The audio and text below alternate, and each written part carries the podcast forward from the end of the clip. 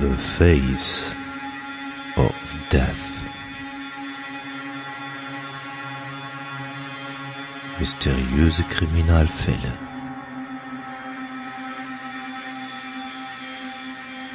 Der Podcast.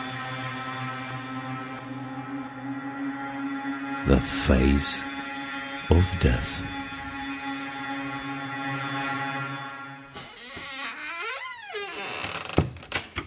Moin, liebe Zuhörer, hier ist der Funker. Ich freue mich auf eine neue Ausgabe von Face of Death. Hatti, bist du am anderen Ende der Leitung? Jawohl, einen wunderschönen guten Morgen. Wir haben mal unsere übliche Zeit. Sonntagmorgens wird gepodcastet. Eigentlich immer um 10, aber äh, es ist jetzt kurz nach halb 10. Da haben wir mehr Zeit, weil Hafunki wird ja auch noch aufgenommen. Ja, ähm, ich bin gespannt auf den Fall. Ähm, der Fall ist sehr, sehr bekannt. Äh, O.J. Simpson.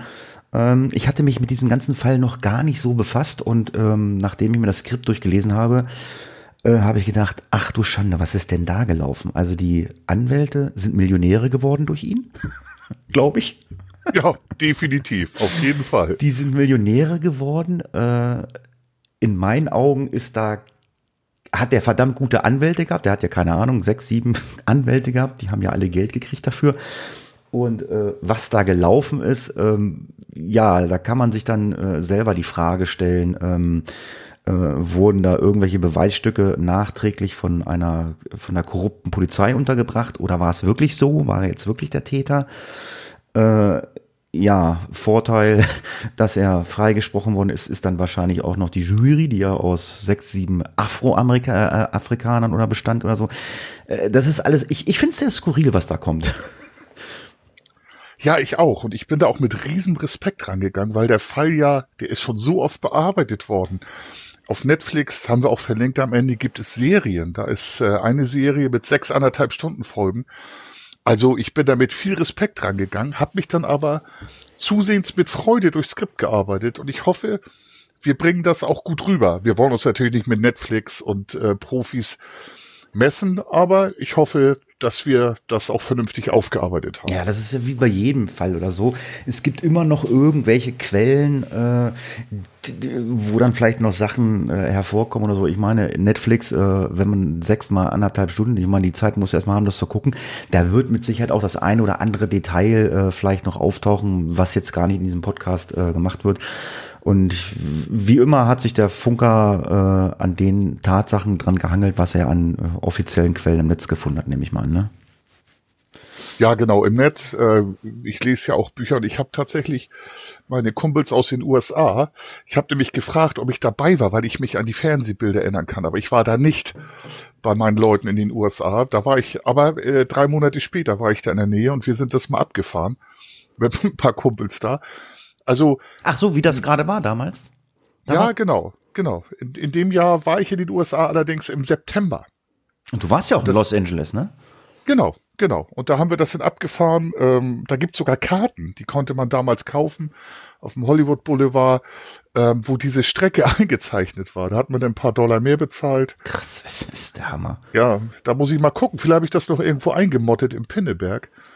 Also heftig und der ganze Fall, ist ja krass, da geht's um Rassismus, da geht's um einen Sportler.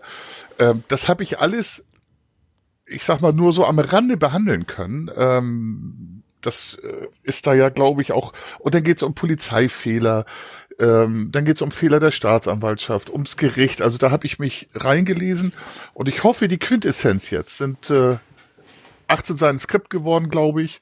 Riesengroß geschrieben natürlich, ein Buchstabe pro Blatt. Aber ich habe da, äh, also tatsächlich auch, die letzten Fälle haben mir richtig viel Spaß gemacht. Ähm, und ich habe auch ein bisschen intensiver noch gearbeitet, weil ich auch Zeit habe. Ich hatte wieder eine Woche Urlaub. Und ähm, im letzten Fall habe ich auch in meinem Urlaub gemacht, da ist ein bisschen mehr Zeit, mich da so intensiver reinzuarbeiten. Man kann sich verlieren. Also ich muss mich tatsächlich auch bremsen. Ja, war ja so ein Wunsch äh, von mir. Ich weiß gar nicht, in irgendeinem Fall äh, sind wir auf den Namen O.J. Simpson gekommen. Da habe ich ja einfach nur so reingeworfen, äh, ach, können wir ja auch mal machen. Ja, haben wir jetzt gemacht. Ähm, bevor wir anfangen, äh, haben wir noch ein bisschen Hausmeisterei. Und zwar, ähm, der Mario hat uns geschrieben und das hat der Funker mal wieder rausgesucht. Also darf es der Funker auch vortragen. oder Last Mario schrieb am 2.8.21 in iTunes. Ihr seid klasse, es macht wirklich Spaß, euch zuzuhören. Ich hoffe, ihr verliert nicht die Lust daran und erfreut uns noch sehr lange. Ja, Mario, vielen Dank für die Rückmeldung und dass wir so weitermachen und weitermachen können. Ja, also Lust verlieren wir nicht, auch wenn es da, äh, ja gut, aber das hat ja jeder Podcast, äh, die Negativsprecher gibt, äh, dass man das nicht so macht, wie, wie man das wünscht, aber das sage ich immer wieder, dann hört den Podcast nicht mehr oder macht's einfach besser als wir. Ja, wir kommen heute wieder äh, zur Kategorie Krimi-Rätsel. Das hatten wir jetzt irgendwie die letzten zwei, drei Folgen ausgelassen.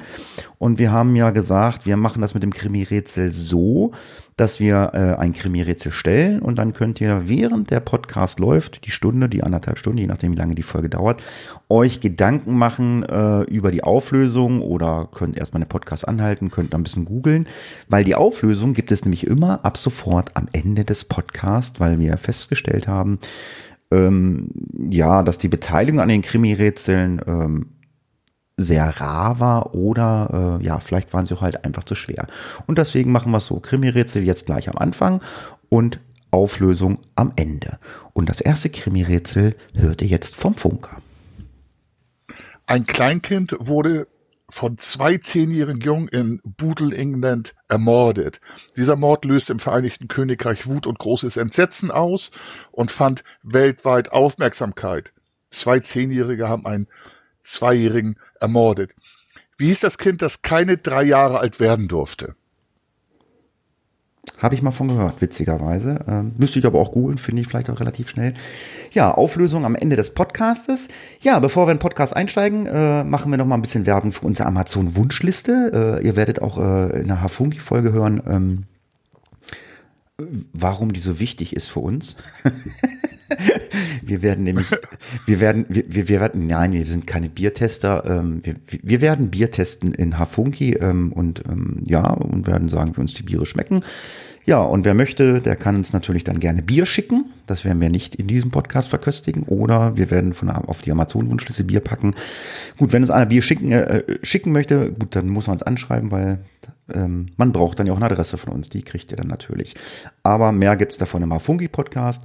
Und deswegen denke ich, starten wir jetzt mit dem Fall O.G. Simpson und hören erst einmal in den Fall hinein. Die Bilder von O.J. Simpsons Verfolgungsjagd mit der Polizei nach dem Mord an seiner Ex-Frau und deren Freund ging um die Welt. Vor 27 Jahren wurde er strafrechtlich vom Vorwurf des Mordes freigesprochen, zivilrechtlich jedoch zu einem Ausgleich in Millionenhöhe verurteilt und belangt. Ja, dann gucken wir uns doch mal O.J. Simpson oder Oriental James Simpson an. Er war Sohn von Jimmy Lee Simpson. Am 29. Januar 1920 äh, ist er geboren und am 9. Juni 86 ist er gestorben, also der Vater. Und die Mutter Eunice Simpsons, geborene Durden, die ist am 23. Oktober 21 geboren und am 9. November 2001 verstorben. Er wuchs zusammen mit drei Geschwistern aus, obwohl er aufgrund einer äh, Rachitizerkrankung, da kommen wir gleich noch zu, bis zu seinem fünften Lebensjahr Beinschienen getragen hat, entwickelte er ein außerordentliches sportliches Talent. Das hat man dann ja auch in der Presse äh, wahrnehmen dürfen und wurde in zahlreichen Sportschulen und äh, äh durch, äh, durch ein Stipendium gefördert. Ja, genau. Äh, dazu kurz was zu Rachitis. Äh, wer sich an äh, Sachen erinnert, in vielen älteren Filmen aus den 60ern, 70ern tragen viele Kinder, insbesondere Jungs, aber auch einige Mädchen, so Schienen. Das hängt mit Rachitis zusammen. Ich dachte immer, das wäre Polio, aber in diesem Fall habe ich dann auch was gelernt. Die Rachitis. Das kommt von griechisch Rücken, Rückgrat, auch englische Krankheit oder Rickets genannt. Rachitis ist eine Erkrankung der Knochen im Kindesalter, die sich aufgrund eines Vitamin D-Mangels entwickelt. Die Erkrankung des wachsenden Knochens ist mit gestörter Mineralisation und Desorganisation der Wachstumsfugen bei Kindern verbunden.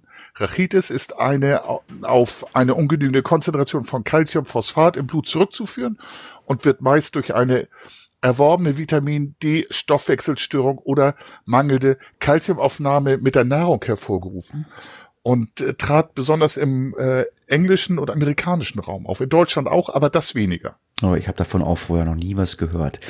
Ja, zu den Symptomen gehören unter anderem Verformung der Knochen, insbesondere Auftreibung der Knorpelknochengrenzen an den Wachstumsfugen. Das ist immer gefährlich. Wachstumsfuge, das weiß ich aus meinem Rettungssanitäter. Wachstumsfuge, wenn da Verletzung ist immer schwierig, schwer. Ja, fehlt das Vitamin D, dann bleiben die Knochen weich und es kommt in der Folge zu bleibenden Knochenverformung. Aber nicht nur die Knochen sind äh, dadurch betroffen, auch die Zahnentwicklung äh, lässt nach äh, und ist gestört. Die Behandlung besteht auch in einer Gabe von Vitamin D, gegebenenfalls zusätzlich von Calcium oder Phosphat. Trotzdem ist aus O.G. Simpson ein weltbekannter und begabter Hochleistungssportler geworden. Nachdem O.J. Simpson die High School beendet hatte, studierte er an der University of Southern California, man kennt das auch als USC, für die er ein Stipendium erhalten hatte. Und er startet dann aufgrund seiner ersten Erfolge im American Football äh, relativ schnell eine Karriere als Profi in New York. Also er brach das Studium ab und wurde dann ähm, gleich Profi-Footballer. Noch als Jugendlicher schloss er sich in San Francisco, äh, in San Francisco einer Straßengang an, die sich Persian Warriors nannte, in äh, Klammern persische Krieger. Ähm, er wurde deshalb 1960 für eine Woche inhaftiert. 1969 nach New York, um für die Buffalo Bills dort zu spielen. Dort blieb er seine sportliche Karriere über, bis auf zwei Spielzeiten bei den San Francisco 49ers. Ja, am 24. Juni 1967 hat er dann geheiratet und zwar Margaret L. Whiteley. Aus dieser Ehe gingen drei Kinder hervor, die 1968, 1970 und 1977 geboren wurden. 1978 äh, haben die beiden sich dann getrennt. Im August 1979 ertrank die 1977 geborene Tochter, also die letzte, das letzte Kind äh, des lebenden Paares in, im Pool der Familie. Kurz darauf ließ sich O.J. Simpson und seine damalige Frau dann scheiden. Also sie waren erst getrennt, dann haben sich scheiden lassen. O.J. Simpson beendete noch im gleichen Jahr des Todes seiner Tochter dann auch seine Karriere als Profi-Footballer. Also er hat dann wahrscheinlich ähm, ja, äh, ja dadurch ein einschlägiges Erlebnis gehabt und hat dann gesagt, ja, ich kann nicht mehr. Alles nur Vermutung. Ja, das kann man tatsächlich vermuten. Ähm, das äh, steckt niemand so einfach weg. Nämlich durch den Tod eines Kindes wird eine bisherig gewohnte Familienkonstellation definitiv zerstört. Der Tod greift in das Geflecht von Rollen, Funktionen und Beziehungsstrukturen nämlich allzu heftig ein. Es sollte nämlich kein Kind vor den Eltern sterben. Das passt nicht, äh, können wir psychologisch nicht auffassen. Nichts ist danach, wie es vorher war. Ein Paar, dessen einziges Kind stirbt, ist plötzlich keine Familie mehr. Und wo es zwei Kinder waren, wird das Überlebende zum Einzelkind und unter mehreren Geschwistern müssen die Rollen dann neu verteilt werden, was auch nicht von heute auf morgen funktioniert. Wenn ein Kind stirbt, verändert sich das gesamte seelische Gleichgewicht von Familien und das zwar in Gänze. Der Tod eines Kindes bedeutet oft auch eine Krise für eine Partnerschaft. Frauen und Männer bewältigen in der Regel ihre Trauer sehr oft anders. Ein Unterschied, der häufig als große Belastung erlebt wird. Enttäuschte Erwartungen und gegenseitiges Unverständnis können zu Krisen in der Beziehung führen. In einer Vielzahl an Fällen hat eine Beziehung nur mit professioneller Hilfe Chancen, nicht zu zerbrechen.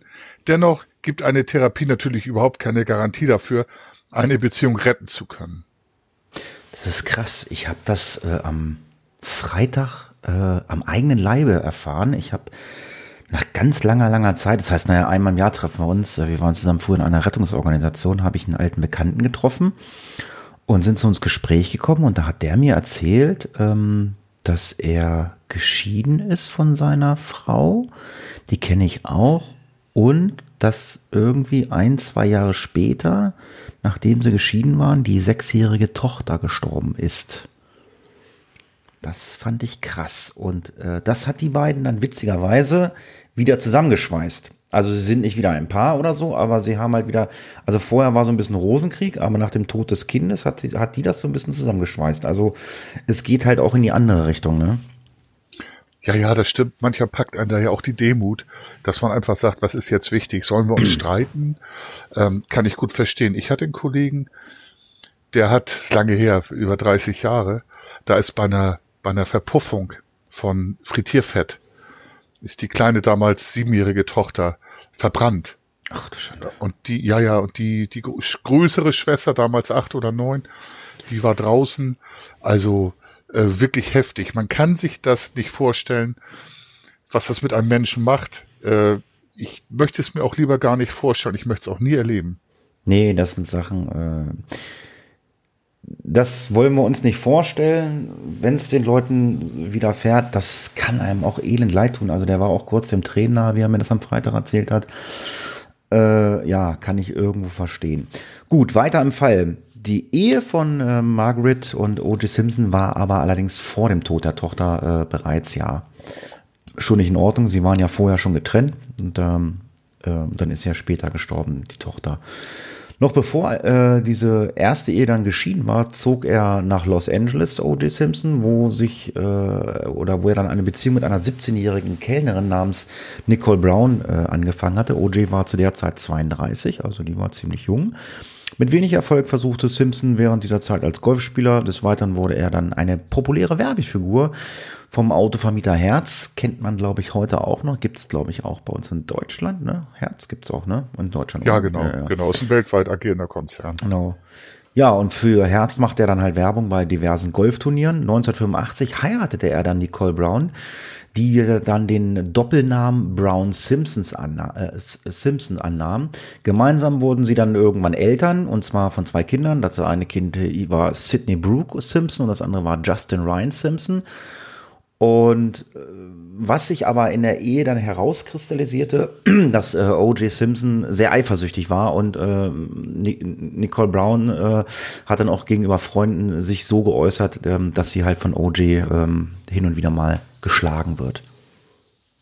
Ja, genau, das hat sie also gegenüber Freunden angeblich geäußert, so im Nachhinein in den USA, ob die Leute dann auch im Gerichtsverfahren immer die Wahrheit sagen, das ist die Frage, also die Freunde von der äh, Nicole Brown Simpson.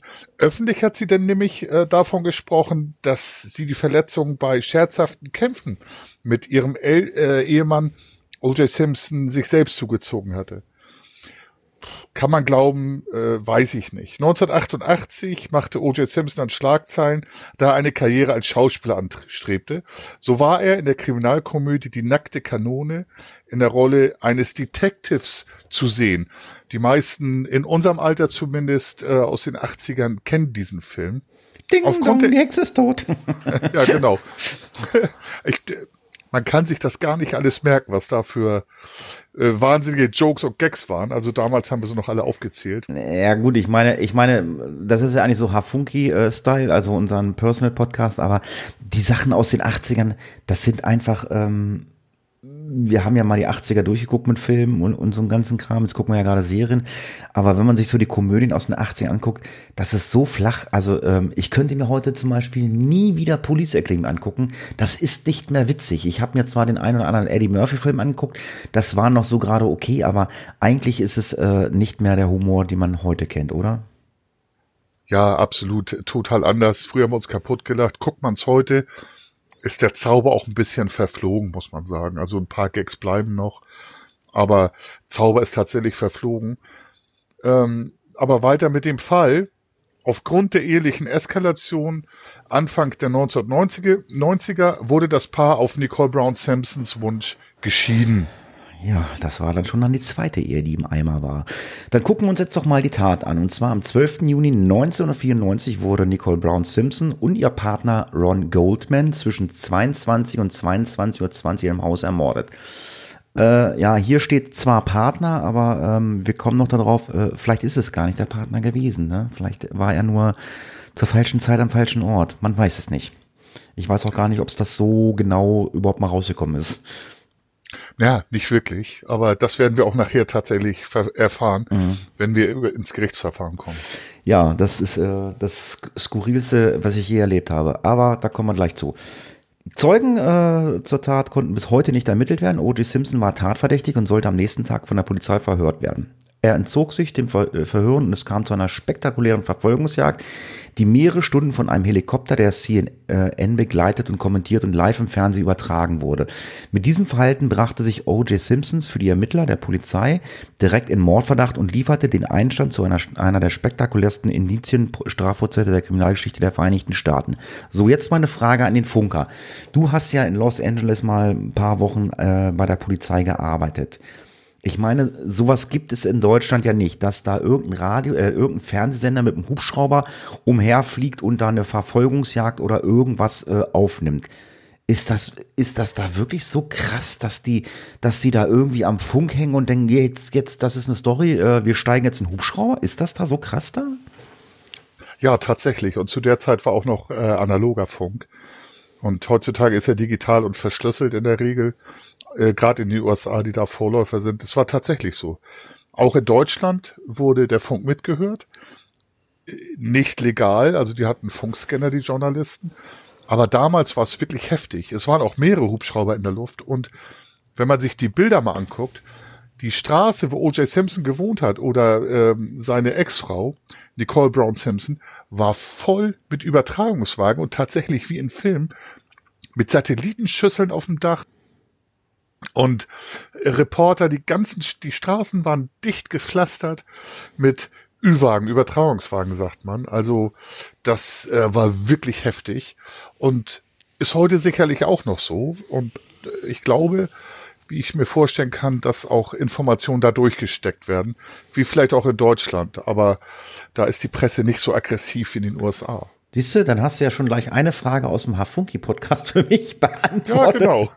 ich hatte nämlich irgendeine Serie, ich habe irgendeine Serie angefangen zu gucken und dann habe ich, das fällt mir immer bei den Serien aus, immer wenn irgendwo was ist in Amerika, die Presse ist dort immer da und äh, attackiert dann die Leute, die in das Haus gehen, aus dem Haus gehen. Aber das ist scheinbar ja, wie du gerade sagst, in, in Amerika wirklich so krass. Also in Deutschland, ja. in Deutschland gibt es sowas nicht. Also nicht in dem Maße. Ähm, da ist dann die Distanz da. Also in Amerika kannst kannst haben, dass du äh, 20 Mikrofone um dich rum hast, weil diese diese Anstalten, äh, Sendeanstalten arbeiten auch nicht so zusammen, wie wir das hier in Deutschland kennen. Äh, mittlerweile gibt's natürlich auch Private, die das dann an Sender verkaufen, aber es ist tatsächlich so, du, du kannst äh, bei spektakulären Prozessen, wen es interessiert, kann man mal schauen auch. Da muss man nichts über US-Sender gehen, da werden äh, ganze Prozesse live übertragen über Tage, Wochen und Monate. Und da kannst du wirklich sehen, dass Anwälte und Staatsanwälte in Mikrofone beißen könnten. Mir wäre es alles zu dicht. So, deswegen gibt's auch Security, also, die Räume also, schaffen, heftig. Also ich hatte das jetzt in irgendeiner Serie gesehen. Die standen mit dem Gartenschlauch und haben die Reporter mit dem Gartenschlauch abgesprüht. Ja, das, das kann sein. Äh, das weiß ich nur nicht, aber ja, tatsächlich. Ich, ich war ein, war, war ein Film, ne? war ein Film. Ja. Gut. Lass uns mal weitermachen. Ja, äh, am Sonntag, nämlich dem 13. Juli 1994, verständigte ein Ehepaar aus der Nachbarschaft von O.J. Simpson in Brentwood, Los Angeles, kurz nach Mitternacht die Polizei. Ein herrenloser Hund hatte die beiden durch sein auffälliges Verhalten zu einem Haus in ihrer Nachbarschaft in äh, nämlich am South Bundy Drive geführt. Vor und neben dem Eingangstor etwa fünf Meter vom Bürgersteig entfernt auf dem Grundstück lagen zwei Leichen. Es handelte sich um die 35-jährige Hausbesitzerin Nicole Brown Sampson und den 25-jährigen Kellner Ronald Goldman. Ja, und jetzt das Tragische oder Brutale, ähm, die Nicole Brown wurde äh, auf brutalste Weise umgebracht. Man hat ihr nämlich die Kehle durchgeschnitten und äh, zwar so weit durchgeschnitten, dass man fast den ganzen Kopf abgetrennt hat. Also da das äh, sage ich mal so als äh, als Laie, das Zeug für mich, das das hat schon was gewisse Wut oder Brutalität muss da ja in, in so einem Menschen sein, der dann, weißt du, weißt du, wie ich meine? Also du kannst einen mit dem Messer abstechen oder mal Definitiv. oder einen Schnitt im Hals machen, aber du kannst natürlich auch, äh, wenn du eine Wut oder Brutalität bist, dann schneidest du so tief in die Kehle, dass du einen halben Kopf abtrimmst. Das ist schon echt krass.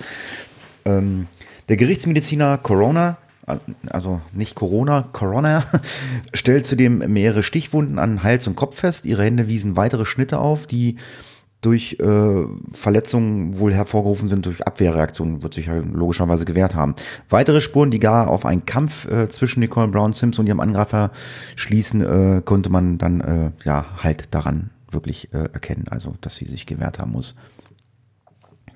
Ja, genau. Also wenn man ähm, solche Fälle mal gesehen hat, die Leute wehren sich natürlich. Die wehren Angriffe gegen den Körper. Das äh, macht der Geist fast automatisch mit Armen, Unterarmen und Händen ab. Und da sind dann oft diese sogenannten Abwehrverletzungen zu sehen.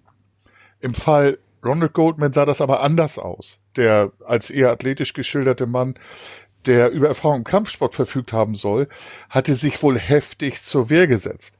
Der Gerichtsmediziner zählte an der Leiche nämlich insgesamt 19 Stichwunden, die an Hals, Oberkörper und Oberschenkel sich befanden. Im Vergleich zu Nicole Brown Simpsons wurde also der gesamte Oberkörper plus Oberschenkel attackiert. Bei Nicole Brown Simpson, hast du eben gesagt, ging es halt gegen den Hals. Der Mörder, die Mörderin, hatte ihm ebenfalls die Kehle durchtrennt. Ja, und wie ich gerade schon vermutet habe, geht man auch hier davon aus, also wenn man jemanden mit 19 Stiche verletzt oder ermordet, äh, das lässt Rückschlüsse darauf schießen, der muss halt völlig in Rage sich bewegt haben, der Täter.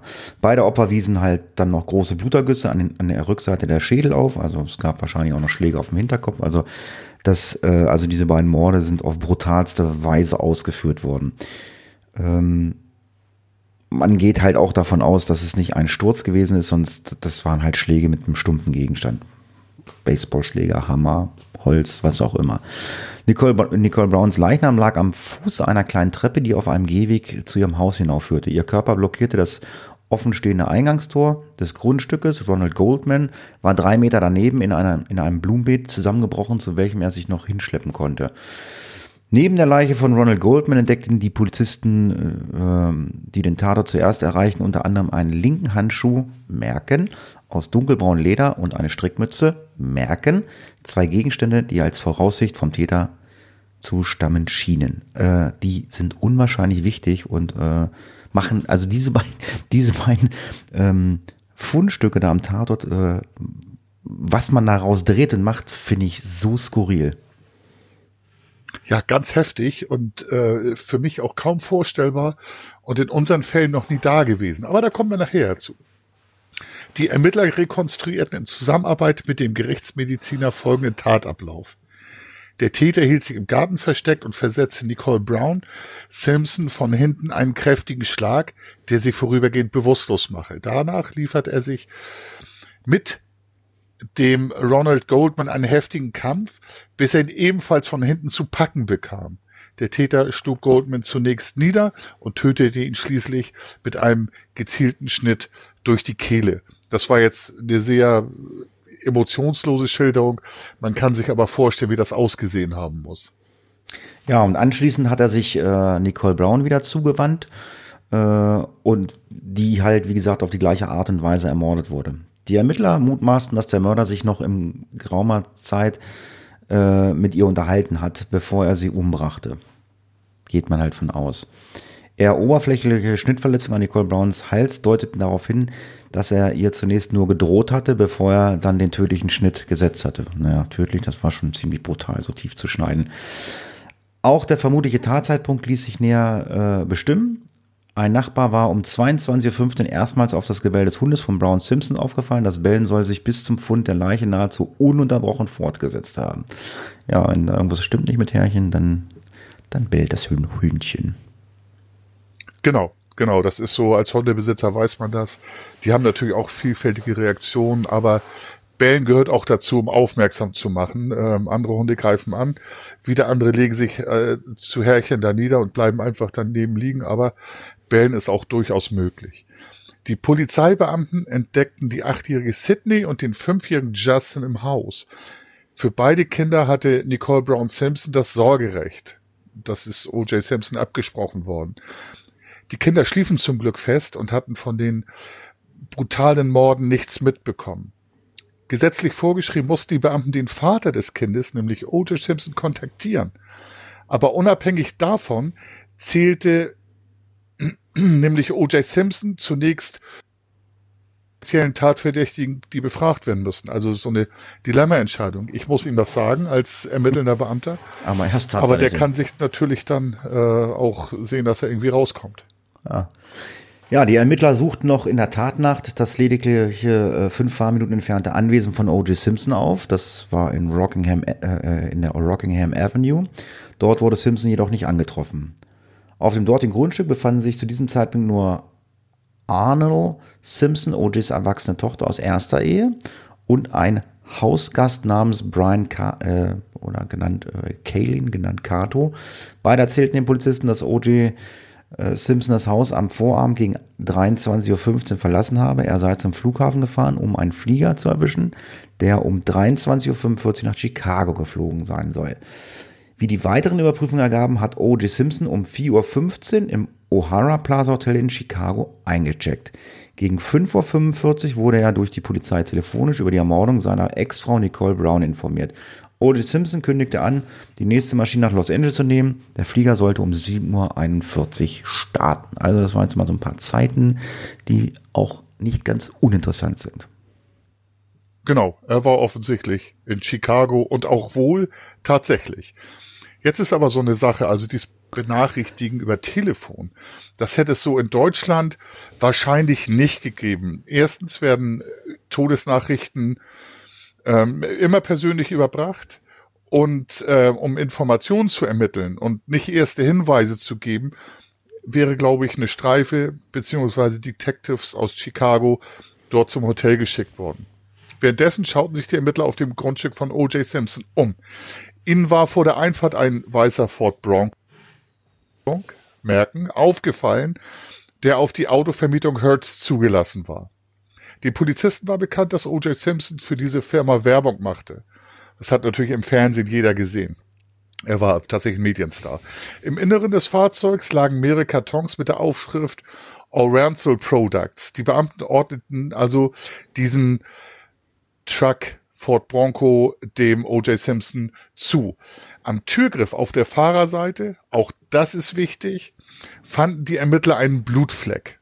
Blutfleck, also äh, jetzt kein kleinen Tropfen, sondern tatsächlich äh, schönes, schönes Blut auch gut zu sichern.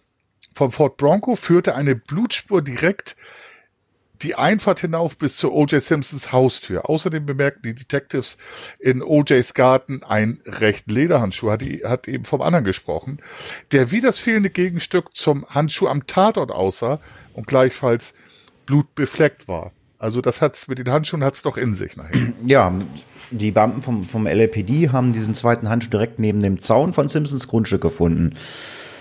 Äh, ja, es, äh, Blutspuren, so auffällig auf dem Grundstück und dann liegt der Handschuh auf dem Grundstück. Das, äh, ich finde das sehr, sehr komisch, aber wir kommen da gleich zu. Als O.J. Simpson gegen Mittag in Los Angeles eintraf, baten ihn die Ermittler zu einem Gespräch ins Hauptquartier des LAPD. Trotz der Indizien, auf die die Ermittler vor dem Haus von Simpson gestoßen waren, galt O.J. Simpson zu diesem Zeitpunkt noch nicht als offizieller Tatverdächtiger. Also führte man ihm nur äh, also führte man mit ihm nun auch kein Verhör, sondern lediglich eine Zeugenbefragung durch. Genau genommen handelte es sich dabei um Polizeitaktik. Bevor man ihn mit konkreten Beweisen konfrontierte und einem Haftbefehl erwirken konnte, wollten die Ermittler die Laborergebnisse bezüglich der Blutproben abwarten. Sie führten das Gespräch aber durchaus in, in dem Bewusstsein, dass O.J. Simpson für dringendes tatverdächtig gehalten worden ist. Also das war so eine Polizeitaktik. Aber wie gesagt, was ich gesagt habe, dieser Handschuh da und noch Blut da auf dem Grundstück. Also wenn, kann, ist man so dumm? Ich weiß es nicht. Also wenn man der Täter ist. das fühlt sich einfach zu deutlich an. Äh, ja. Ohne dass versucht wurde, Spuren zu beseitigen. Es fühlt sich einfach deutlich an und da wird auch noch was rauskommen. Ähm, dazu nochmal Zeugenbefragung. Als Zeuge musst du die Wahrheit sagen. Du musst dich nicht selber belasten, aber die Wahrheit sagen. Als Beschuldigter darfst du lügen. Das ist ein bisschen platt und mal kurz äh, aus dem amerikanischen Recht, aber so ist es dann halt. Ähm, als Beschuldigter hast du das Recht auf einen Anwalt, als Zeuge oder hattest du in den USA als Zeuge nicht. Das nur mal, das ist so mit der Polizeitaktik gemeint. OJ zeigte sich zunächst kooperativ und beantwortete die ihm gestellten Fragen, teilweise sogar in Abwesenheit seines Amtes. Er hatte für die Zeit zwischen 20.40 Uhr und äh, 21.40 Uhr und 22.50 Uhr, nämlich den möglichen Tatzeitraum, kein Alibi. Die Polizei nahm, wie erwähnt, an, dass Nicole Brown Simpson und Ronald Goldman gegen 22.15 Uhr ermordet wurden. Also für die Zeit hatte OJ kein Alibi. Simpson behauptete, er habe zu dieser Zeit Sachen für die Reise gepackt und ein paar Golfschwünge im Garten geübt. Ja, kann man machen. Golfschwünge im Garten, äh, ich sag Hämatome an Hinterköpfen. Man weiß es nicht. Aber niemand hat ihn dabei beobachtet. Also er hat auch keine Zeugen für ein mögliches Alibi. Ja, jetzt kommt eine Sache, da könnte man denken, ja, okay, das passt, aber ähm, ja, aber es passt zumindest zugunsten von O.J. Simpson, weil er hat nicht gelogen. Einem der Polizisten ist nämlich aufgefallen, dass er einen frischen Verband um seinen Mittelfinger trug. Ähm, Simpson behauptete, er habe sich an einer Glasscherbe verletzt, weil ihm in seinem Hotel ein Weinglas zu Bruch gegangen sei.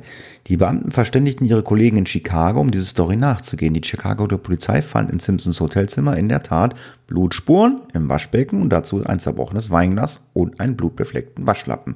Freiwillig gab O.J. Simpson der Mordkommission der LAPD schließlich noch seine Fingerabdrücke ab und willigte die Entnahme einer Blutprobe ein. Also er hatte nicht gelogen, äh, das Weinglas war da und hat sich da geschnitten. Genau. Also äh, wenn er das geplant hätte als Alibi, würde dem widersprechen, dass äh, Blutabdrücke und Blutspuren auf dem Grundstück waren. Also Blutabdrücke am Auto. Äh, es wird immer skurriler, finde ich. Am 16. Juni trug man Nicole Brown Simpsons am Wohnort ihrer Eltern in Orange County zu Grabe waren Familie, Freunde und auch ihr Ex-Mann O.J. Simpson anwesend. Am selben Tag ergab ein erster DNA-Test, dass der Handschuh, den man auf O.J.s Grundstück gefunden hatte, sowohl Blut von O.J. Simpson als auch von dem Mordopfer Ronald Goldman enthielt. Also der Handschuh hatte wohl zwei verschiedene Blutsorten beinhaltet. Zumindest sagte das die Forensik. Zusätzlich hatte sich eine Zeuge bei der Polizei gemeldet, die O.J. Simpson am Tattag gegen 23 Uhr in unmittelbarer Nähe von Nicole Brown Simpsons Haus gesehen haben wolle. Und das in einem weißen Ford Bronco. Die Ermittler hatten nun genügend Indizien an der Hand, um einen Haftbefehl gegen O.J. und einen Durchsuchungsbeschluss für dessen Haus zu beantragen. Der zuständige Richter hat diesem stattgegeben. Ja, die Beamten setzten O.J. Simpsons Anwalt Robert Shapiro über die neuesten Entwicklungen in Kenntnis. Simpson habe die Wahl. Entweder erscheine er am 17. Januar bis 11 Uhr im Hauptquartier der Polizei oder man würde ihn zu Hause abholen und in Handschellen abführen müssen. Shapiro versprach, dass sein Mandant sich zum vereinbarten Zeitpunkt beim LAPD melden würde. Die Ermittler warteten vergeblich, er kam nicht. Anderthalb Stunden später löste das LAPD äh, dann eine Verhandlung nach O.J. Simpson aus und das war dann über das ganze Stadtgebiet verteilt und die äh, auch angrenzenden Countys. Ja, die Beamten wussten, dass äh, O.J. Simpson die Nacht nach der Beerdigung bei seinem Freund und gleichzeitig seinem zweiten Anwalt in dem Fall, nämlich Robert Kardashian. Die Polizei äh, konsultierte diesen und dieser gab an, O.J. Simpson sei bereits ohne Angabe eines Ziels verschwunden. Dann verlas er eine Notiz, die von Simpson stammte beziehungsweise er als sein Rechtsvertreter hat die vielleicht verfasst, aber sie stammt von O.J. Simpson. Darin betonte er seine Unschuld, fürchte aber, durch die gegen ihn erhobenen Vorwürfe lebenslang gebrandmarkt zu sein. Er drohte in dieser Notiz sogar mit Selbstmord.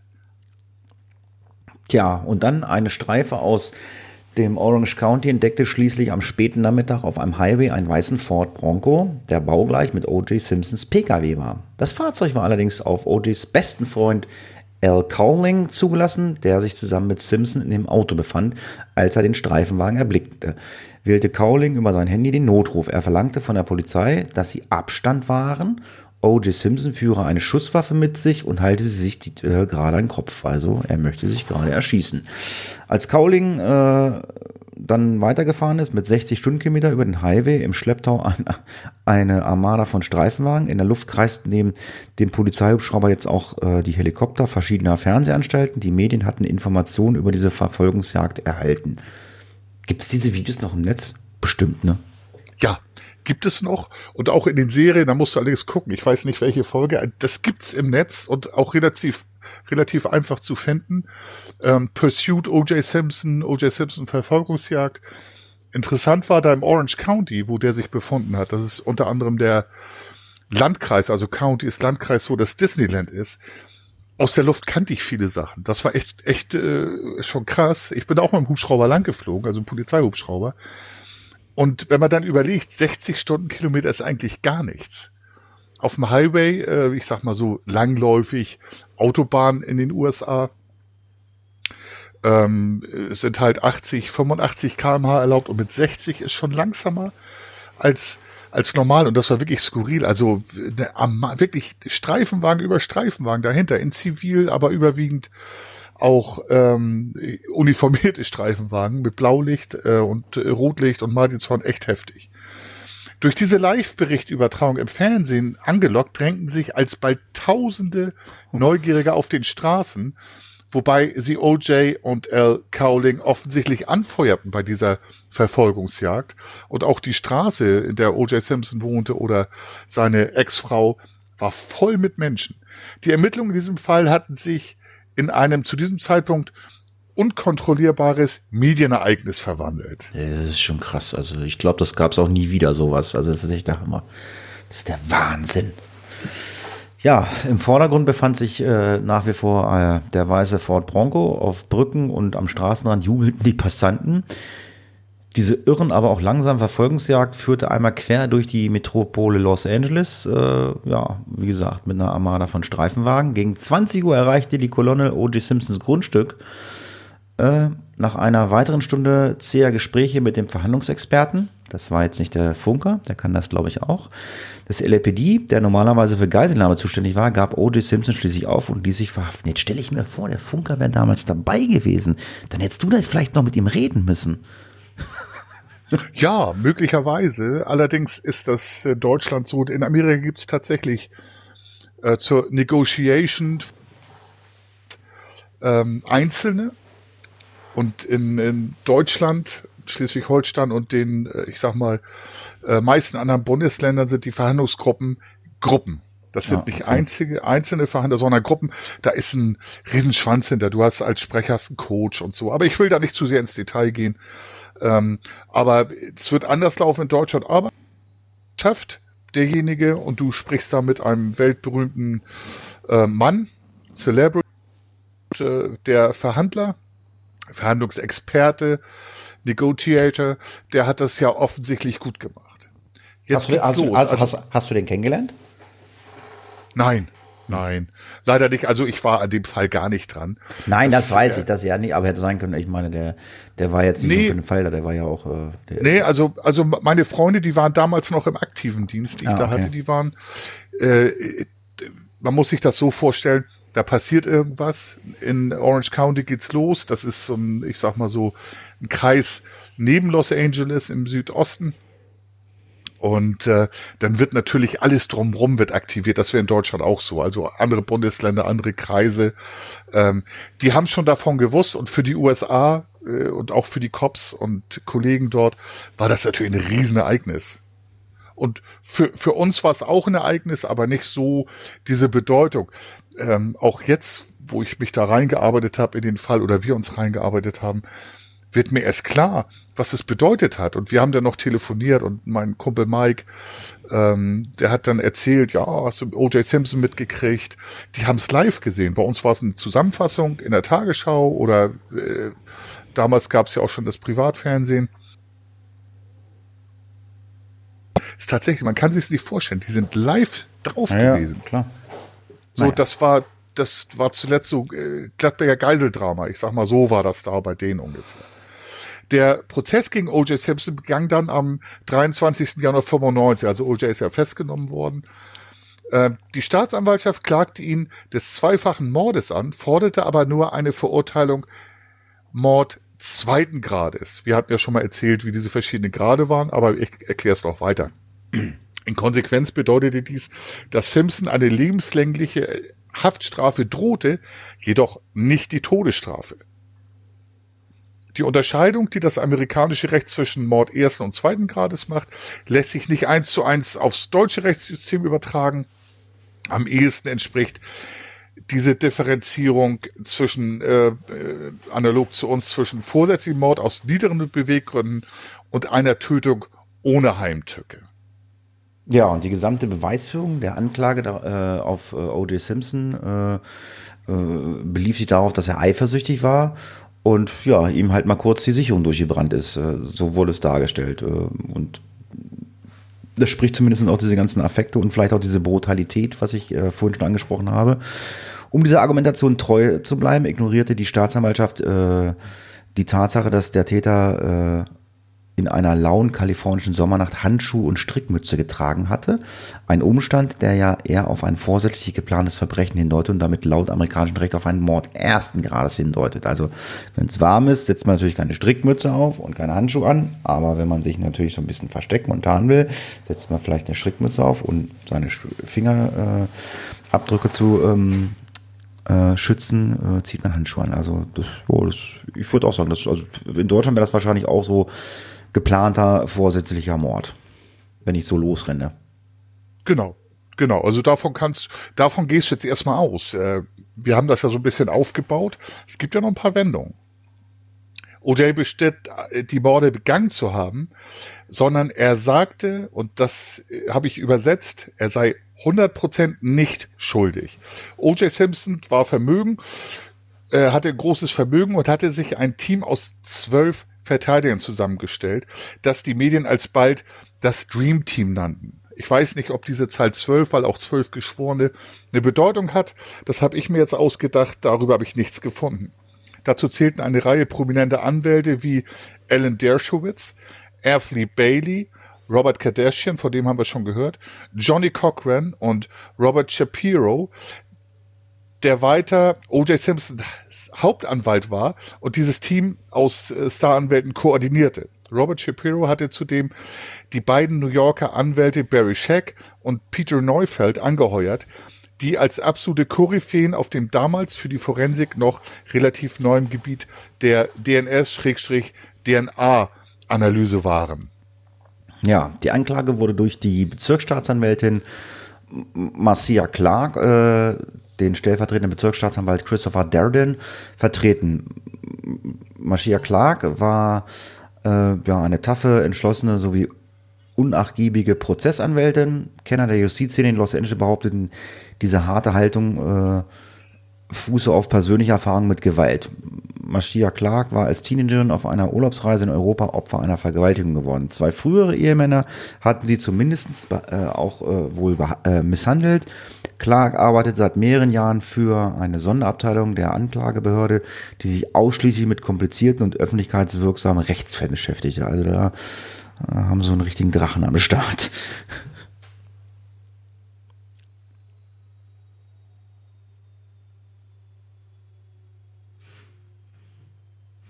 die hat sich, äh, Bullterrier wurde die genannt, die hat sich also in Fälle verbissen. Nun muss man auch sehen, ich sag mal so, das Prinzip in Deutschland heißt, B- und entlastendes Material zu finden und auch ein faires Verfahren in beide Richtungen zu gewährleisten. In den USA ist das so.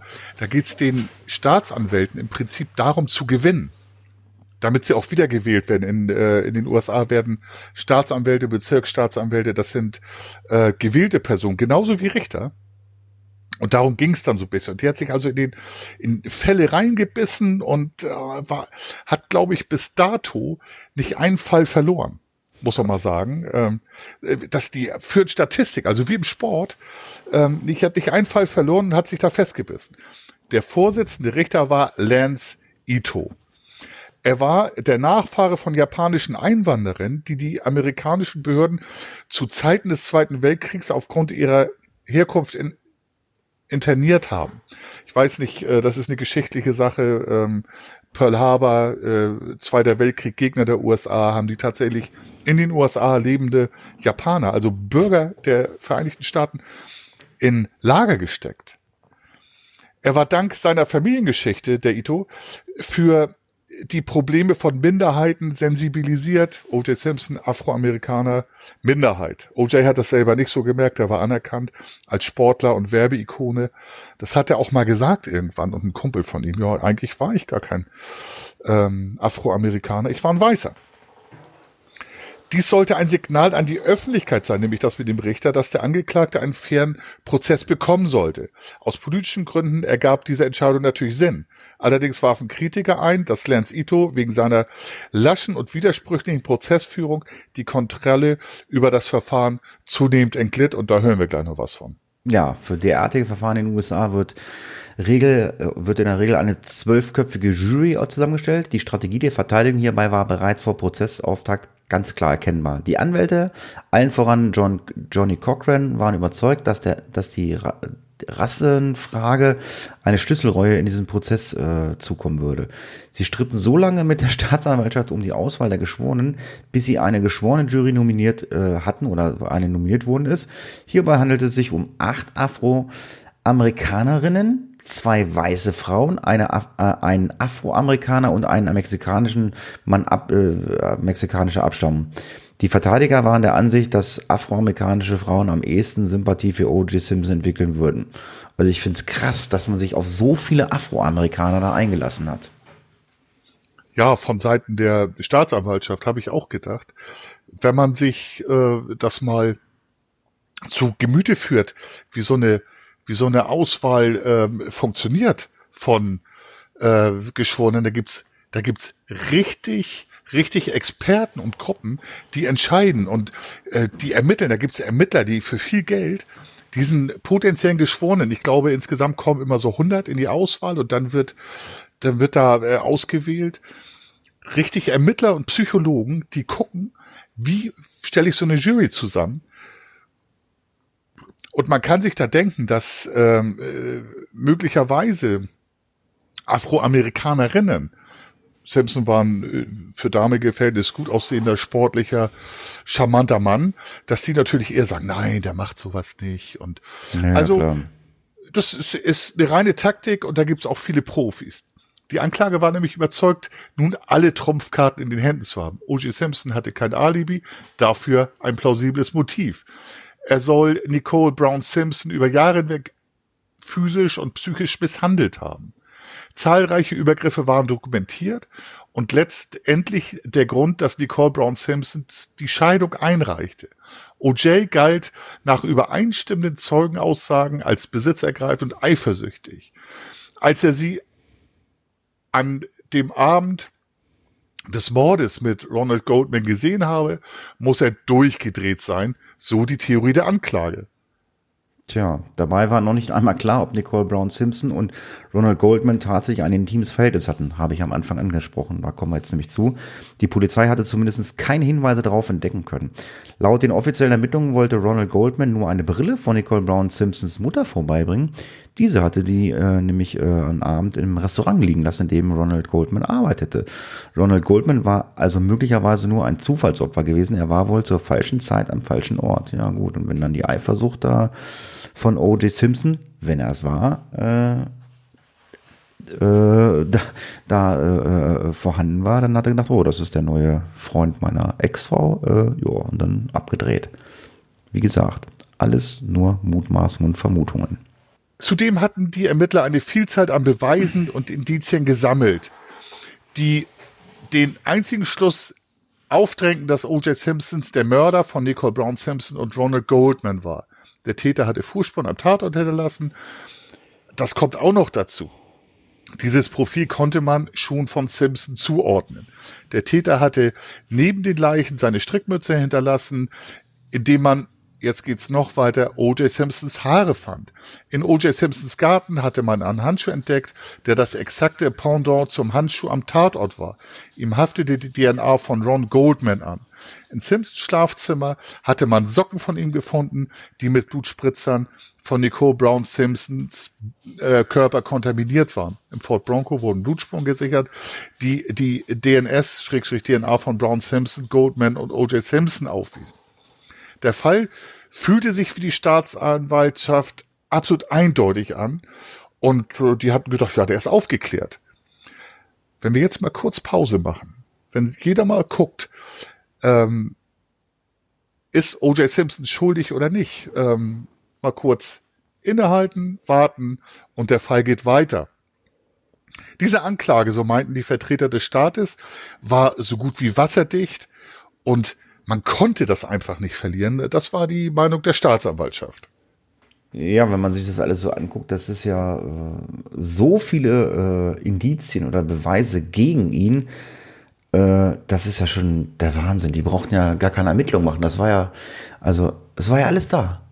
Alles da. DNA, Haare, Blut, alles war da. Alles war da.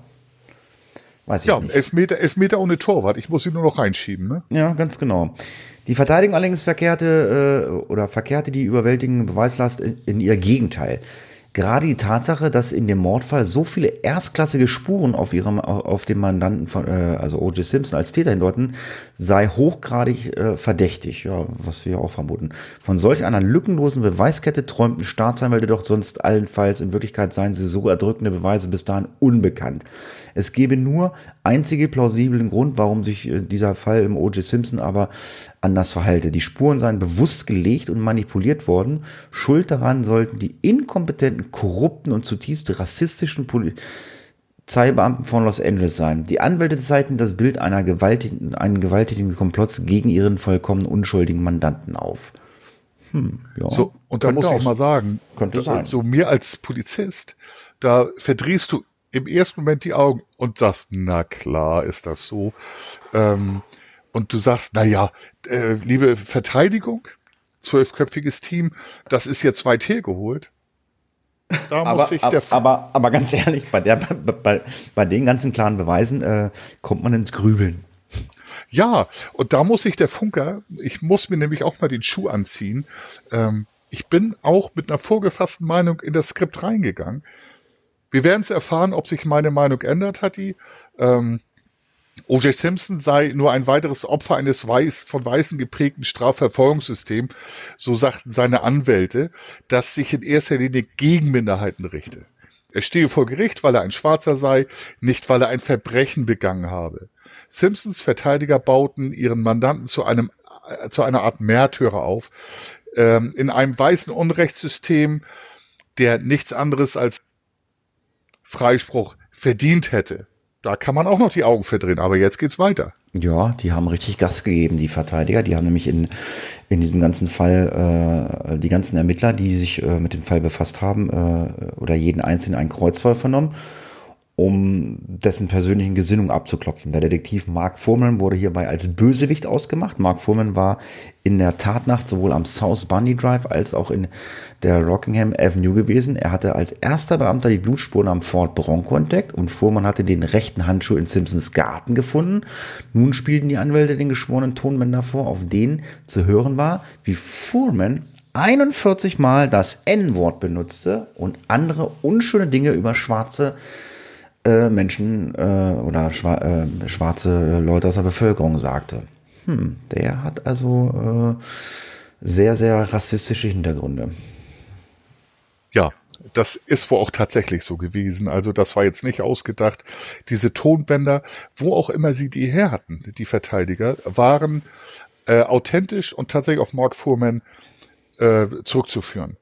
Daraufhin wollte die Verteidigung von Mark Fuhrman wissen, ob er jemals Zeugen unter Druck gesetzt hatte oder Beweise an einem Tatort manipuliert habe.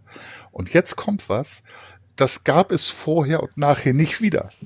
Der Detective sorgte schließlich im Verfahren für ein Novum in der amerikanischen Justizgeschichte. Als erster Polizist, der lediglich als Zeuge in einem äh, Prozess geladen war, brief er sich auf den fünften Zusatzartikel der amerikanischen Verfassung und verweigert die Aussage, um sich nicht selber zu belasten. Also ein Schelm, der Böses dabei denkt, aber der hat Dreck am Stecken, der Mann. Ja, sonst hätte er ganz klar sagen können, äh, nee, ich habe sowas noch nie manipuliert und äh, ja, und dann macht er halt äh, vom äh, Zeugenverweigerungsdingsbums äh, Gebrauch oder wie das heißt. Ja, Zeugnisverweigerungsrecht. So heißt das, genau. Damit tat er der Anklage keinen Gefallen. Simpsons Verteidiger sprachen aus, was nun Mark Furmans denkwürdiger Auftritt zumindest glaubwürdiger geworden war. Furman habe den rechten Handschuh am Tatort entwendet und bewusst im Garten von O.J. Simpson platziert, um einen Mann, den er wegen seiner Hautfarbe und seiner gemischtrassigen Beziehung gehasst habe, schwer zu belasten. Boah, sieht allem danach aus. Könnte so sein. Vielleicht gibt es noch eine weitere Wendung. Man weiß es nicht. Das nächste Ziel der Taktik der Verteidigung stellte der Durchsuchungsbeschluss dar. Daran waren mehrere faktische, rechtliche und taktische Fehler enthalten. Das Dream Team der Verteidigung argumentierte, der Richter, der den Beschluss unterzeichnet habe, sei von den Beamten des LAPD bewusst getäuscht worden, wodurch der Beschluss hinfällig Schrägstrich unrechtmäßig gewesen sei und alle Beweise, Beweismittelverwertungsverbot, die die Ermittler aufgrund des Beschlusses sichergestellt hätten, wären im Verfahren nicht mehr als Beweismittel zulässig gewesen. Klingt ähm, erstmal logisch. Das hätte dann alle Spuren betroffen. Also man hätte den Handschuh, äh, Blutspuren und serologische Spuren, also nichts mehr, äh, daktyloskopische, also Fingerabdrücke nicht mehr benutzen können. Ähm, nämlich äh, die Spur, die im Haus und Garten sowie dem Ford Bronco von O.J. Simpson, Schrägstrich seinem Anwalt, gefunden worden war. Die Anklage wäre damit in einem Schlag in sich zusammengefallen, implodiert. Ja, Richter Lance Aito lehnte den Antrag auf Beweismittelverwertungsverbot jedoch ab. Das Beweismaterial blieb also Bestandteil des Prozesses. Aber Lance Aito übte allerdings Kritik an dem aus seiner Sicht unverantwortlichen und irreführenden formulierten Text des Beschlusses.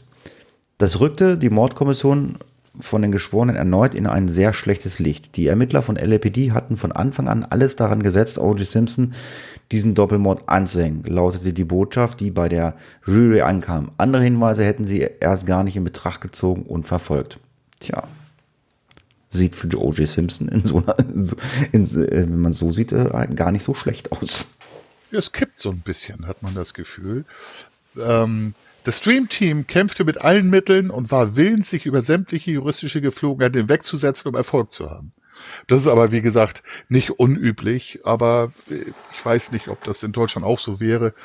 Aber da wollen wir uns mal nicht zu weit aus dem Fenster nehmen. So riefen Simpsons Verteidiger überraschend Zeugen auf, die sie zuvor nicht benannt hatten. Nach der kalifornischen Prozessordnung waren beide Prozessparteien dazu angehalten, dazu angehalten, also sollten, die Namen der Zeugen gleich zu Beginn des Verfahrens offen zu legen, damit die Gegenseite ausreichend Gelegenheit bekommen sollte, den Wahrheitsgehalt einer Aussage zu überprüfen. Ist natürlich sonst super schwer, auf Zeugen zu reagieren, die jetzt plötzlich irgendwo auftauchen. Es gehört auch alles in einem Ermittlungsverfahren und nicht irgendwo ähm, nachher vor Gericht. Ähm, aber das ist durchaus gang und gäbe, dass im äh, amerikanischen Justizsystem, Rechtssystem solche äh, Beweise, also Zeugenbeweise zurückgehalten werden und taktiert wird. Die Verteidigung ignoriert diesen Grundsatz einfach. Und jetzt kommt's. Richter Lance Ito ließ auch diesen eklatanten Verstoß gegen die Prozessordnung durchgehen. In Deutschland wäre das äh, ein Grund, so ein Verfahren zu kippen und nächste Instanz, in nächste Instanz zu gehen. Aber in Amerika ist das ein Stück weit anders. Nicht bloß einmal, sondern gleich 26 Mal ließ die Verteidigung Zeugen aufrufen, ohne dass die Staatsanwaltschaft und der Richter vorher, vorher darüber in Kenntnis gesetzt wurden. Das waren muss sich das auf der Zunge zu gehen, äh, zergehen lassen. 26 eklatante Verstöße gegen geltendes amerikanisches Recht und die Mehrzahl der Zeugen der Verteidigung wurden vorher nicht bekannt gegeben. Hm. Danach nahm sich die Verteidigung die Beweisstücke vor. Die Anwälte bemängelten Schlamperei im Umgang mit dem Spurenmaterial. Der, Be der Beamte der Mordkommission zum Beispiel, der die Blutproben von O.J. Simpson entgegengenommen hatte, hatte das Röhrchen nicht auf dem schnellsten Weg ins Kriminallabor geschafft, wie es der, äh, also dort die Vorschrift war. Stattdessen hatte er die Probe stundenlang mit sich herumgeschleppt, bevor er sie der Spurensicherung überreichte äh, was in so einem Fall natürlich aber auch äh, unfassbar unprofessionell gewesen ist, logischerweise. Ja, Hammer. Also wir haben ja schon äh, gehört, dass ähm, Beamte auch Akten und Beweismittel mit nach Hause nehmen, also in den USA. Das äh, ist, ich finde das unfassbar schlimm. Und auch diese Beweismittel, weil man einfach dann auch Beweise verändern könnte, ohne jetzt das jedem unterstellen zu wollen. Und dann kommt noch dazu, dass die Angaben des medizinisch-technischen Assistenten, der O.J. Simpson die Blutprobe entnommen hatte, und des Beamten der Spurensicherung, der die Blutprobe katalogisiert hatte, hinsichtlich der enthaltenen Blutmenge voneinander abwich. Jetzt wird's sehr interessant. Ja, es fehlten, das sehe ich auch so. Es fehlten mehrere Milliliter Blut. Also äh, der MTA, medizinisch-technische Assistent, hat Blut abgenommen Und der Beamte der Spurensicherung hat das dann katalogisiert und plötzlich fehlten mehrere Milliliter Blut. Wo die sind, können wir vielleicht gleich hören. Simpsons Verteidiger schlossen daraus, dass der Ermittler der Mordkommission das überschüssige Blut abgezweigt habe, um damit die O.J. Simpsons belastenden Blutspuren zu legen. Hammer. Ja. Die beiden DNA-Experten der Verteidigung, Barry Check und Peter Neu Neufeld oder Neufeld, kritisierten beispielsweise den Umgang der Spurensicherung mit den Blutspuren. Dennis Fung, der verantwortliche Beamte der Spurensicherung, ließ die auszubildende Andrea Masola mit der Sicherungsstellung praktisch allen Blutspuren auf dem Anwesen von O.G. Simpson unbeaufsichtigt. Außerdem konnte Scheck und Neufeld anhand von Fernsehbildern beweisen, dass mehr als ein Dutzend Kripo-Beamter über den Tatort am South Bundy Drive trampelten und dabei reinweise dieses Spurenmaterial kontaminierten haben und mussten, bevor die Spurensicherung vor Ort war. Ein unfassbar Akt der Unprofessionalität. Ja klar, die latschen da rum, da liegen Blutlache am Fußboden und dann sind sie beim Rutsch von, von O.J. Simpson. Ja, kann man ja mal ein bisschen Blut verteilen, ne? Könnte alles passiert Ja. sein.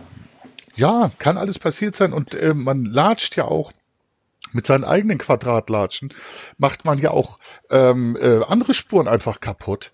So, das, äh, das ist, ist ja zu heftig. Also wenn ich da eine Fußspur habe, Fußabtritt ähm, und ich latsch da durch mit 20 Beamten, ähm, geht was kaputt.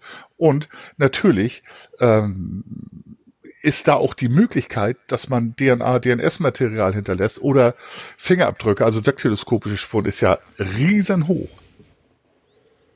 Tja.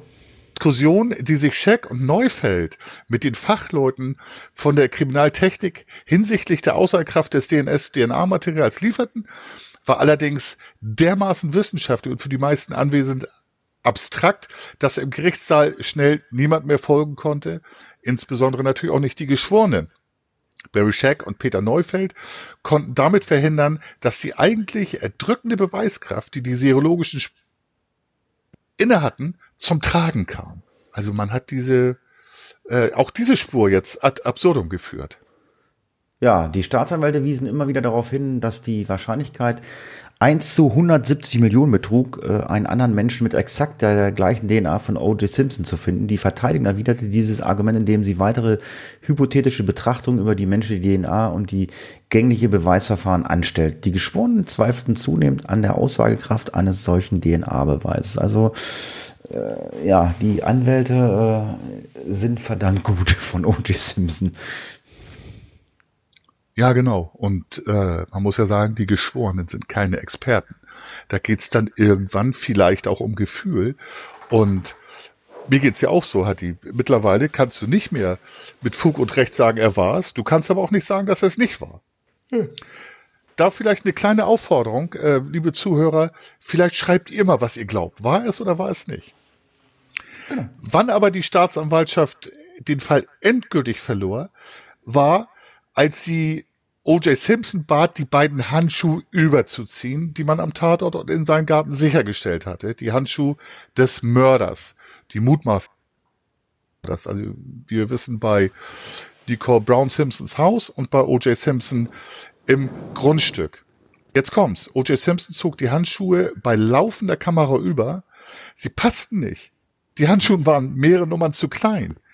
Also, dass man da nicht vorher drauf gekommen ist. Die Geschworenen sahen das, die Fernsehzuschauer sahen das, jeder im Gesicht, Gerichtssaal sah das.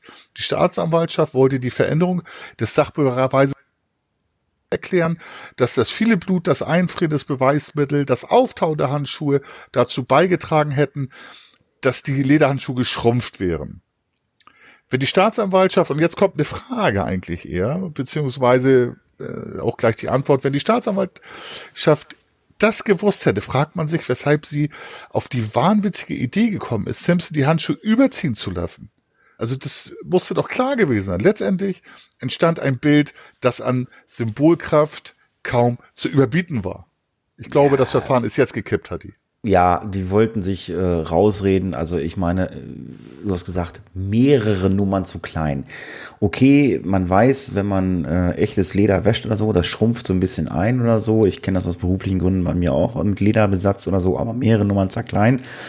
Äh, ja, und wenn sie dann wirklich gewusst hätten, dass das so viele Nummern klein ist und man weiß, okay, jetzt passen die Handschuhe nicht mehr, Äh, ja, also da haben sie sich selber äh, irgendwo äh, geritten und jetzt ist das Ding hier wirklich, also auch wirklich in meinen Augen wirklich richtig gekippt. Also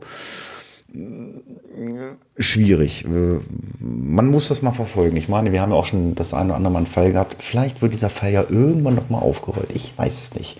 Am 3. Oktober 1995 verkündeten die Geschworenen ihr Urteil. 142 Millionen Amerikaner verfolgten das Ereignis live im TV. 142 Millionen.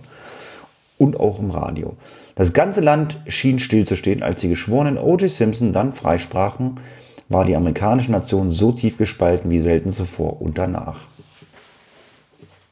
Ja, das weiß man da, geht dann diese äh, Frage, Rassenfrage, geht dann, äh, war auch ganz wichtig. Ähm, es hätte möglicherweise Riots gegeben, also Übergriffe und Aufstände, wie man schon in anderen Fällen hatte. Ähm, auch wir äh, haben da schon zweimal von berichtet. So, ein Jahr nach dem Freispruch stand O.J. Simpson aber erneut vor Gericht. Diesmal musste er sich in einem Zivilprozess verantworten, den der Vater von Ronald Goldman angestrengt hatte. Dieses Verfahren verlor Simpson und zwar und wurde zu einer Zahlung eines Schmerzengelds an die Familie in Höhe von 33,5 Millionen Dollar verurteilt. Also US-Dollar natürlich. O.J. Simpson beglich jedoch nur einen geringen Teil der Summe. Aufgrund der Honorare, die er seinem Dream Team für die Verteilung bezahlen musste, war er inzwischen zumindest offiziell nahezu bankrott. Das einzige Einkommen, das O.J. zum Leben verblieb, waren eine Rente, die ihm der Amerikaner amerikanische Staat beziehungsweise die amerikanische Football-Profiliga zahlte.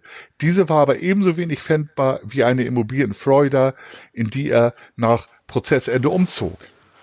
Was war denn das jetzt für ein Zivilprozess? Ich meine, er, das ging ja dann halt wohl auch um den Tod des äh, Ronald Goldman, aber er wurde doch dafür freigesprochen. Warum kann man dann nochmal einen Zivilprozess anstreben? Das habe ich nicht so ganz verfolgen können. Kannst du mir das erklären? Ja, das sind äh, in den USA wird das halt getrennt. Einmal dieser der Prozess, die die Schuld, ähm, also die Tatbestandsmäßigkeit, Rechtswidrigkeit und Schuld eines Täters festzustellen.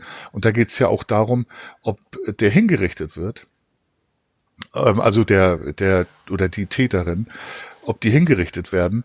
Und danach gibt es noch einen Zivilprozess. Das ist ein Stück weit anders als in Deutschland. In Amerika äh, wird halt ähm, der Schmerz, also Schmerzensgeld wird bezahlt für die Schmerzen, die, die Angehörigen haben.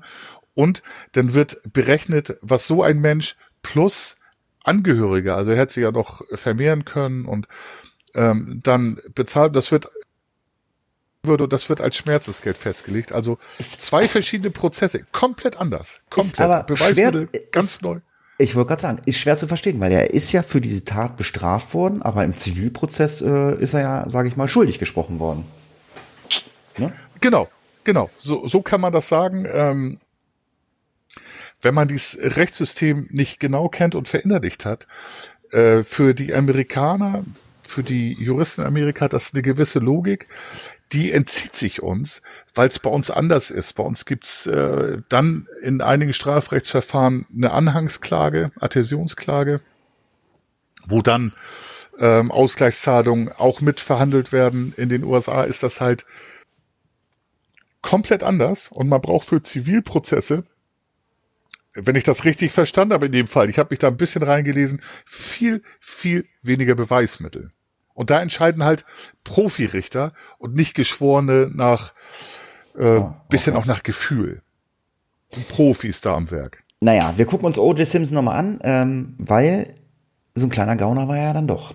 Und zwar am 16. September 2007 raubte O.J. Simpson zusammen mit äh, einem Komplizen zwei Sammler oder von Fanartikeln in einem Hotelzimmer in Las Vegas aus. OJ gab an, dass die Sammler ihm die Fanartikel gestohlen hätten und äh, er hat sie sich halt einfach nur zurückgeholt. Trotzdem wurde er 2008 durch das Gericht wegen bewaffneten Raubüberfalls und Geiselnahme zu einer Gefängnisstrafe von mindestens neun bis maximal 33 Jahren verurteilt. O.J. Simpson saß seine Strafe in Lovelock, Nevada ab und wurde bereits wegen guter Führung mittlerweile entlassen. Das war der Fall O.J. Simpson. Wie der Funker schon gesagt hat, ähm, schreibt doch mal äh, eure Meinung in die Kommentare. Ist O.G. Simpson äh, schuldig oder nicht schuldig oder was denkt ihr? Ich meine, letztendlich, äh, er ist freigesprochen worden, im Zivilprozess äh, nicht.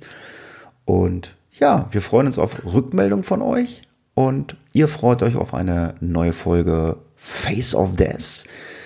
Äh, mal gucken, was der Funker so ausbuddelt. Wir haben ja auch so ein paar Vorschläge von ein paar Hörern. Und bevor wir diesen Podcast beenden, darf der Funker vielleicht das Krimi-Rätsel nochmal stellen. Das habe ich mittlerweile nämlich wieder vergessen. Und jetzt kommt nämlich die Auflösung.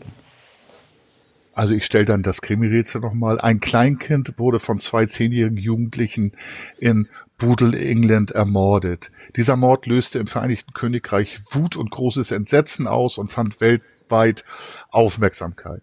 Wie hieß das Kind, das keine drei Jahre alt werden durfte? Der zweijährige brutalst ermordete hieß James Patrick Bulger. Okay, und was war da so genau? Kannst du da was zu sagen? Oder ist das jetzt einfach nur die Lösung? und den Rest müssen sie googeln. Ja, das ist einfach die Lösung. Da kann man fast noch einen eigenen Fall draus machen. Also da okay. haben, haben äh, zwei Zehnjährige in einem Einkaufszentrum gefilmt in England diesen kleinen äh, James Patrick mitgenommen und äh, der wurde dann tot gefunden. Aber anhand der Bilder in diesem Einkaufszentrum, der Videobilder, wurden die Täter nachher überführt. Wurden aber nicht verurteilt, noch nicht strafmündig, auch in England nicht. Ja, zehn Jahre und, ist äh, schwierig, ne? Ja. Heftig, ne? Heftig. Ja, das ist krass.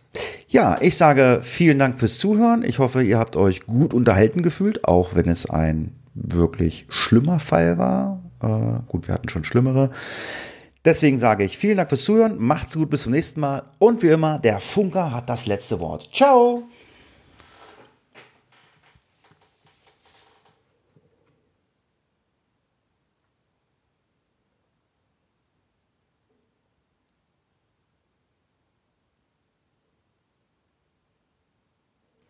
Hallo?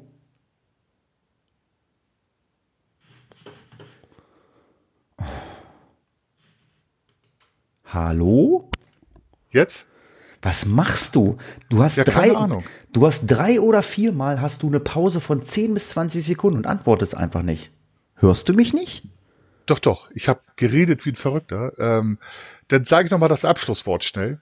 Ja. Ja, liebe Zuhörer, das war ein Fall, ähm, der mich also wirklich arg beschäftigt hat, auch mit der Recherche. Ich würde mich wirklich über Rückmeldung freuen. Und was glaubt ihr? War O.J. Simpson der Mörder oder nicht? Ansonsten bis später. Ciao. Case closed.